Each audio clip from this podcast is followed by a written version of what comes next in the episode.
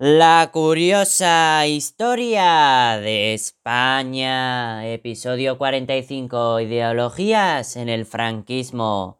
La guerra civil puso fin al último gobierno republicano, se consumó la fractura de la sociedad española y los primeros años del franquismo fueron políticamente inestables con represiones, encarcelamientos y restricciones. Franco defendía el tradicionalismo católico, rechazando el liberalismo, la democracia y el comunismo. El régimen era una dictadura totalitaria de carácter personal, con un pluralismo limitado y unas familias políticas controladas por el dictador.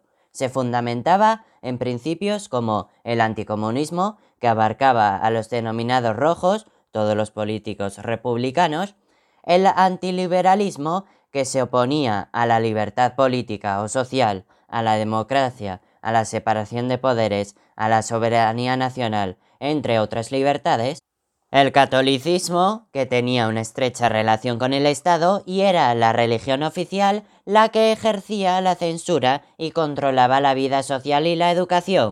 El patriotismo, concepción unitaria de España basada en el tradicionalismo, nacionalismo y centralismo, que negaba la identidad de otros territorios de España y se observaba en el uso del castellano como único idioma oficial y la idea imperialista de España. El nacionalsindicalismo, que optó por el corporativismo fascista italiano para organizar y controlar las relaciones sociolaborales. Los obreros se integraron en el sindicato vertical y el militarismo, con presencia permanente del ejército en desfiles de la victoria, exaltación de los símbolos nacionales y permanente recuerdo de la victoria. En cuanto a los grupos ideológicos del régimen, el franquismo obtendrá el apoyo de grupos de derecha por su rechazo a la República. Solo existía el partido de la Falange Española Tradicionalista y de la Jones, creada con el Decreto de Unificación de 1937 y que ideológicamente se definió como un movimiento nacional apoyado por falangistas que crecieron en número al acabar la guerra, se alejaron de los planteamientos de José Antonio Primo de Rivera, tuvieron mucha influencia durante los primeros años de posguerra pero poco a poco fue disminuyendo esta influencia al mismo tiempo que Franco se distanciaba de sus principios totalitarios. Además, tenemos a los militares, considerados compañeros de armas y columna esencial del régimen hasta el final. Algunos altos mandos formaban parte de las cortes. Su papel político, no obstante, fue limitado por Franco para evitar tentaciones golpistas. Por otra parte, tenemos a los católicos y concretamente a la Asociación Nacional Católica de Propagandistas que se centró en la enseñanza católica y el Opus Dei creado por José Escriba de Balaguer. Aportaron cuadros dirigentes bien formados, tecnócratas, que formaron parte del gobierno. Obispos y cardenales formaban parte de las cortes y del Consejo del Reino.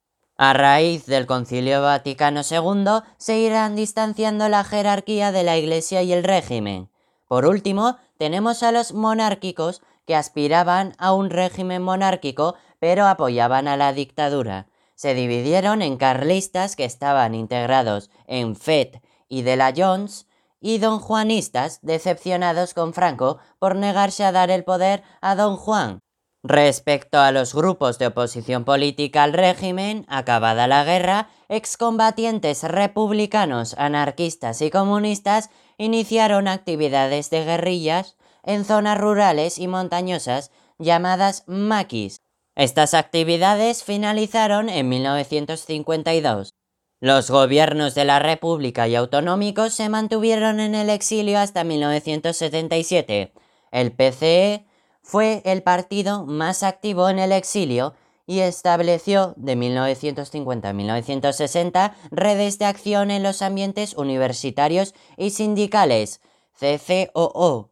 Desde los años 60 hasta la muerte de Franco, la oposición social y política adquirió un protagonismo creciente. El movimiento obrero aprovechó el marco legal para debilitar el orden laboral franquista, CCOO, el Concilio Vaticano II facilitó el abandono del nacionalcatolicismo por parte de la Iglesia Católica.